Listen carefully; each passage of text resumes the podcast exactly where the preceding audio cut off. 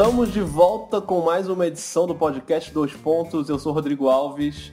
Rafael Roque, tá sobrevivendo a esses primeiros dias de Mercadão, não? Rapaz, do jeito que tá o negócio, e aí pessoal, tudo bem? Do jeito que tá o negócio, a gente tem que vir todo dia que falar. Todo tá? dia, não tem problema. A gente vem todo dia. Você tá de folga hoje, né? O que é uma vergonha, né? Queria dizer. Eu estou de folga, estou aqui em casa gravando e se tem uma obra no andar de cima da minha casa, se alguém por acaso ouvir uma, uma martelada aí, me perdoe, mas é, é urgência do caso.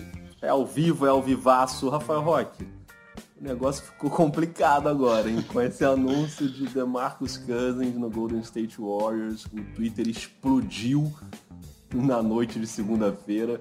Todo mundo reclamando, a galera do Golden State feliz da vida, obviamente, mas muita gente dizendo que passou dos limites e que a NBA agora realmente acabou, que não tem mais jeito, que ficou complicado, que é uma vergonha essa assinatura de contrato. E é bom a gente ter um podcast para se explicar, para dizer o que a gente acha com calma, além do, dos caracteres de um tweet que às vezes não dá para gente se explicar direito.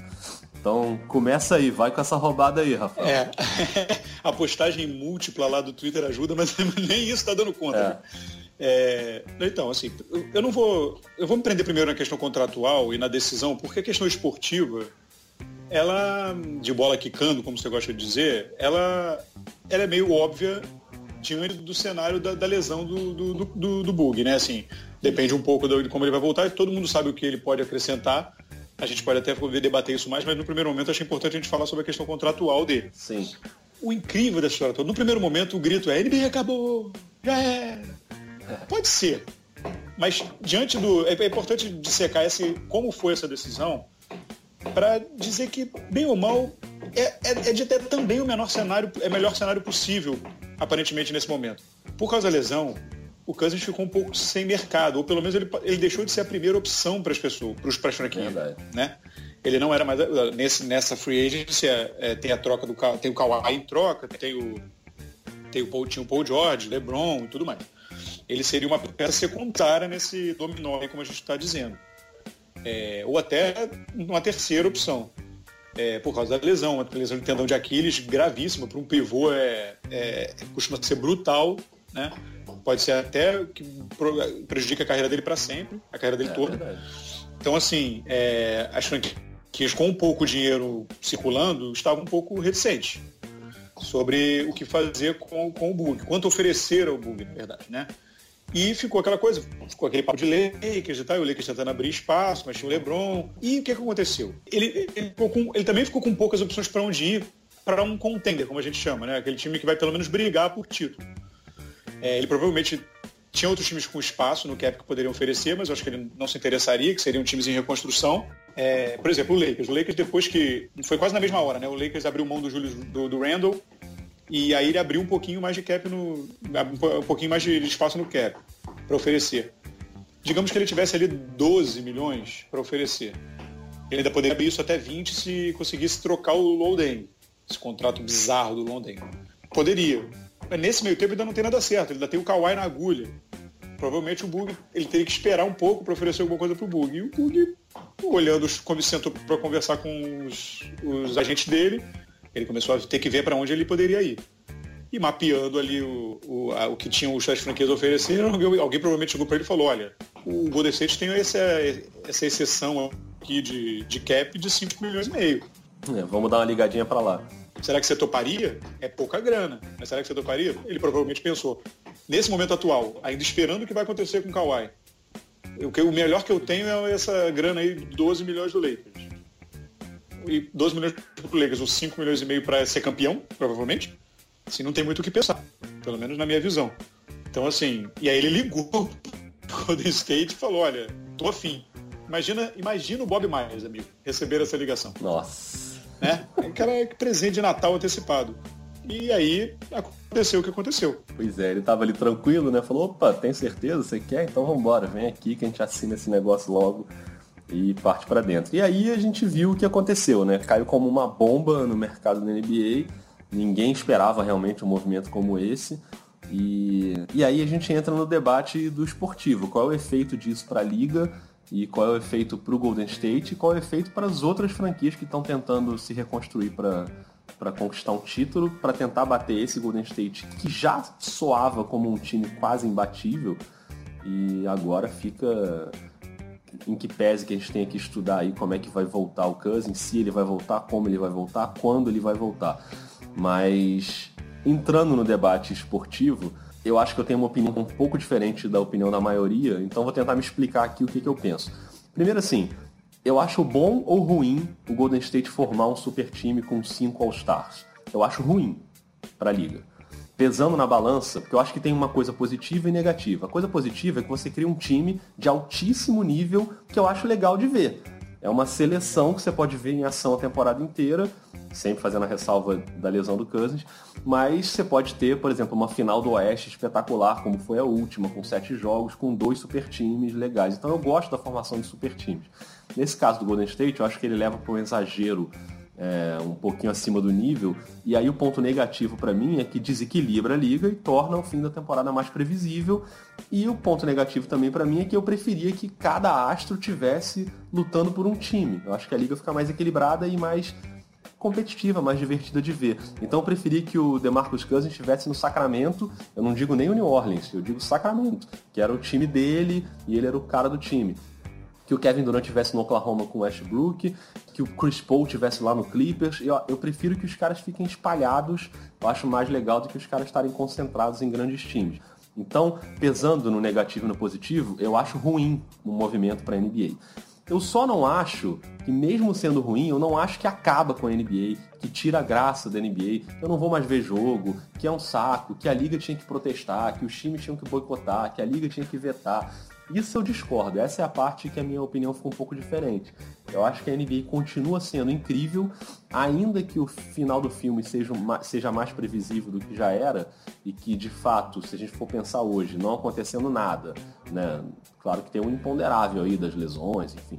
Mas não acontecendo nada, se a gente olhar para o próximo mês de junho, provavelmente o campeão é o Golden State. E isso, é, isso não é bom. Eu preferia que a gente tivesse isso em aberto.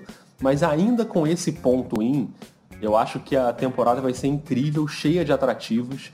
E, e, vai ser muito legal de ver. Você tem aí, por exemplo, o LeBron no Lakers, você tem o Kawhi num time diferente, que pode ser o próprio Lakers, você tem um Boston incrível com a volta do Gordon Hayward e do Kyrie, você tem aquele bolo do Oeste, que é sempre fenomenal e que na última temporada foi decidido no último jogo, na prorrogação, quem ia para o playoff. Você tem uma classe de calouros que tem uma expectativa muito grande de jogadores do nível do Luca Doncic, que nem foi primeiro nem segundo no draft, mas é um cara incrível. Você tem o DeAndre Ayton. Esses caras tornam times como Phoenix e Dallas, que eram times que ninguém ligava, agora vão ser times mais relevantes. Então acho que tem muita coisa legal para ver para a temporada continuar incrível. E esse é o meu argumento que, que é um pouco diferente do resto da galera, assim. E aí eu não vou nem levar em conta a galera que responde assim, ah, mas você é comentarista do Sport TV, então você não pode falar que a temporada vai ser ruim, senão o seu produto vai. Esse, esse argumento eu não vou nem entrar, entendeu? Porque acho que quem me conhece um pouquinho mais sabe que eu jamais entraria nessa de. É, a gente cansa de falar que a liga tava, ele fala que o Leste estava chato, a gente vai falar sobre isso.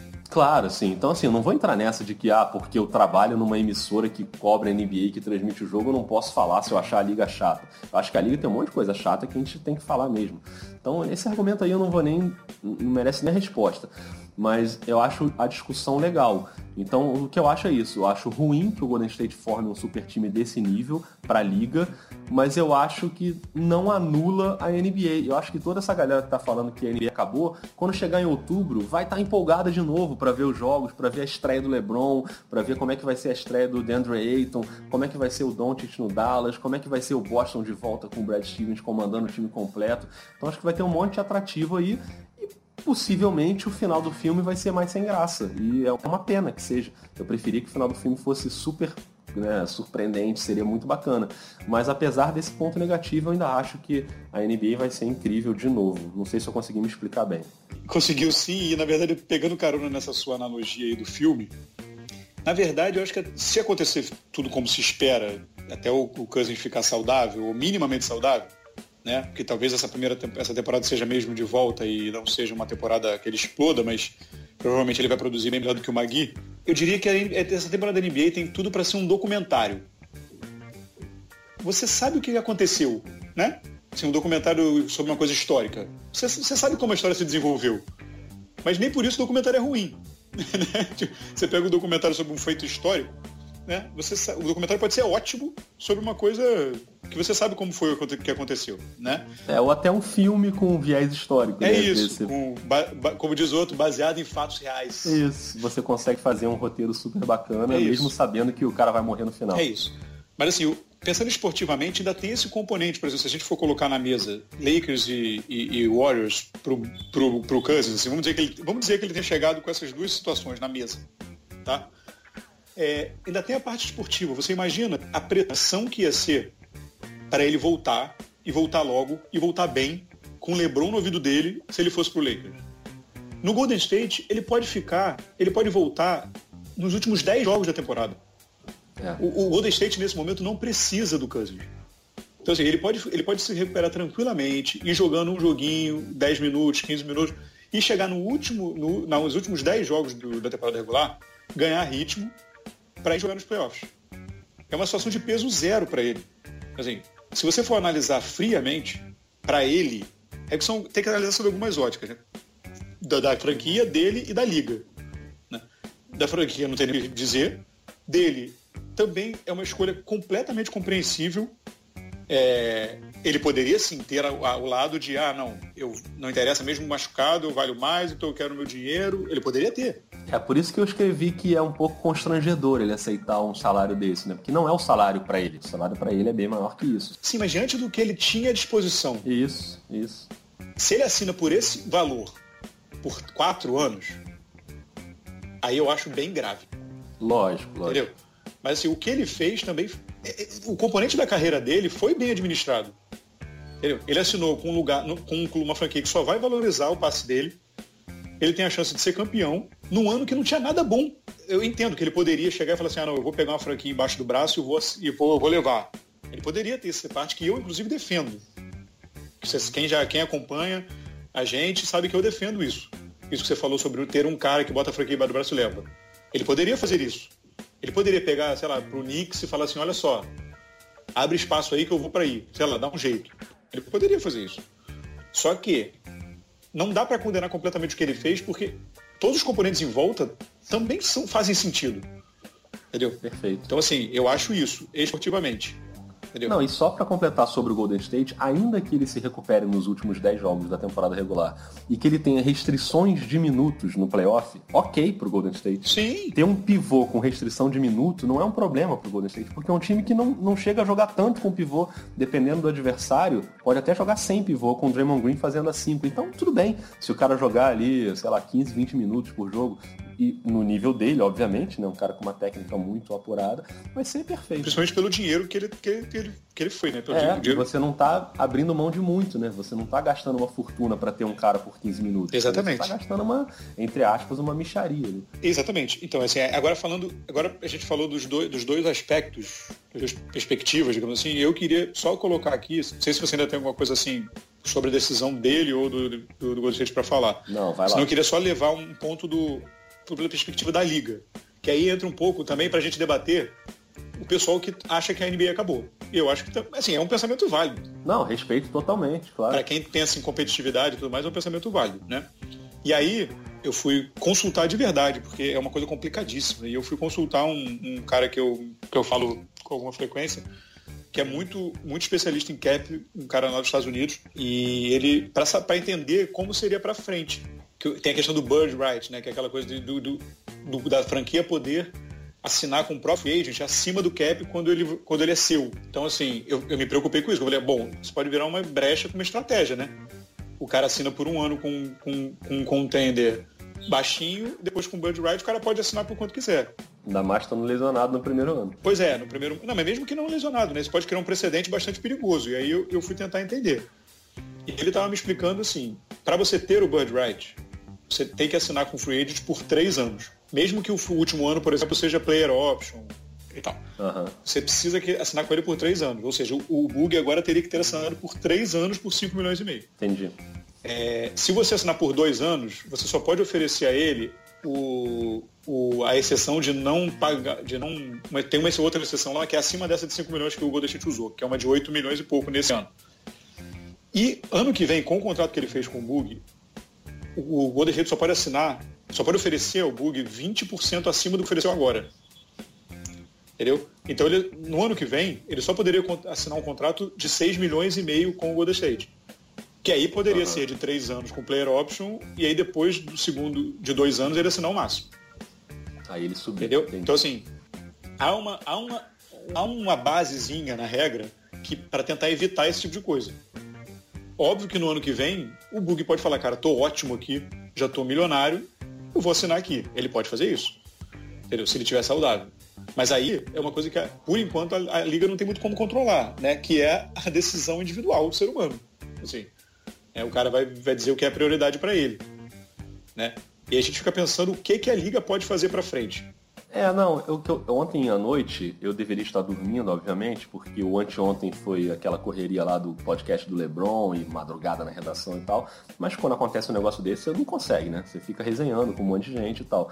E ontem à noite eu estava até conversando com o Guilherme lá do Café Belgrado e com a Sabrina do NBA das Minas, que tá alucinada porque é torcedora do Lakers e tem o Lebron chegando e aí o Cousins não foi, mas achei que ela teve uma posição no Twitter até bem ponderada sobre essa questão da liga acabou, porque a torcida do do Lakers eu entendo ficar muito puta da vida, entendeu? Porque, pô, você tra traz o LeBron, aí menos de 24 horas depois estraga tudo de novo, entendeu? Ninguém mais lembra do LeBron, né? Tipo, eu tô brincando, mas obviamente. Claro que é, é, claro que é um exagero, é uma brincadeira, né? Mas, mas ela até teve uma posição de tipo, galera, é assim mesmo, assim, é, para esse ano o Golden State provavelmente seria imbatível de qualquer jeito, a não ser que, claro, venha o Kawhi pro Lakers, aí muda, mas um time com LeBron e a garotada não era para ser campeão agora, era para atacar a free agency do ano que vem de novo, enfim. É, achei, achei um, um ponto de vista interessante. Mas a gente estava debatendo sobre o que a liga pode fazer para tentar controlar de algum jeito esse tipo de, vamos dizer assim, de manobra para os caras serem campeões. E aí a gente vê que a perspectiva da liga mudou um pouco, né? Porque a liga sempre foi muito preocupada em controlar o teto salarial, para os caras não ganharem salários absurdos e agora está tendo um pedido para controle de piso salarial. Sim. Né? De, porque os jogadores mudaram um pouco da perspectiva, a grana para alguns parece já não importar tanto, o que importa mais é o legado, é o cara ser campeão, é o cara. Né? Uhum. É, isso eu estou falando dos grandes jogadores. E a liga é muito, você falou isso né, é, no outro podcast, é uma liga de jogadores. A liga não é uma liga de times. Então quando a galera fala assim, poxa, mas o Chris Paul foi vetado lá para jogar com o Kobe, por que, que não veta agora? É diferente, a liga consegue vetar quando é uma troca entre times. Sim. E aí ela consegue controlar o que fazem os times. Quando é uma assinatura de contrato de passe livre, aí é uma decisão de jogador. O jogador decidiu ganhar menos para ir para um time que ele tem chance de ser campeão. Né? Usando aí o exemplo do Kansas, mas vale para vários outros exemplos. É, você pode inclusive, é, rapidinho, você pode inclusive, que é um problema com a Constituição americana. Exatamente. Então assim, é e, e, um problema em escala menor com o sindicato dos jogadores, que toda negociação de contrato trabalhista da NBA passa pelo acordo salarial com o acordo trabalhista com os jogadores, representantes dos jogadores. Então, por mais que alguns jogadores estejam pé da vida, como o Enes Kanter, por exemplo, que surtou completamente. Cara, que, que coisa sensacional, cara. Cara, o Enes Kanter precisa estar na liga sempre, em qualquer time. Então, assim, tem os caras que estão bravos, é óbvio, né? Eles vão ficar chateados. Mas os grandes jogadores não, vou, não vão se opor muito a isso, porque pode acontecer com ele no ano que vem, entendeu?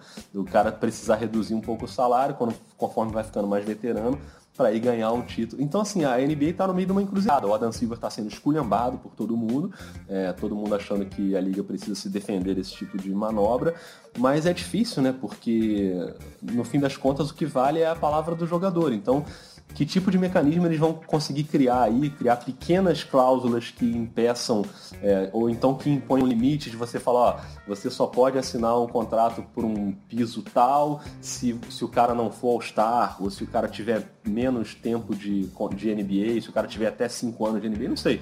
Inventar umas coisas assim para tentar minimizar um pouco isso. É uma, um desafio grande que a NBA tem pela frente. É, não, pois é. O pessoal aqui do Brasil, que está mais habituado com, com, alguns, com um sistema que tenta fazer alguma coisa sobre isso, falou muito do, da, da, do sistema de pontuação da Superliga. Né? Isso. Ah, tentar botar a pontuação da Superliga. Ok, poderia se criar um sistema complexo disso, porque a NBA não é um sistema salarial e de folha de pagamento não é tão simples quanto a da Superliga. Tem 400 milhões de cláusulas e exceções. Então, assim, é bem complicado. Mas aí você esbarra, na verdade, num sindicato fortíssimo, né? O problema é que a Superliga não tem esse sindicato. É, a questão, a Superliga, que é a Liga de Vôlei ou de Basquete do Brasil e de outros lugares, não tem. Porque lá você tem um sindicato fortíssimo né, de jogadores. Então, assim, e como fica essa questão da liga ser de jogadores, você cria esse problema.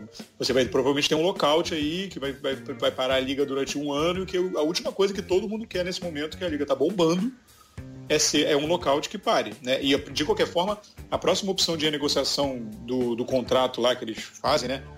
Tem um contrato, tem uma regra geral que dura acho que de 10 em 10 anos, sei lá, você tem coisa de negociar.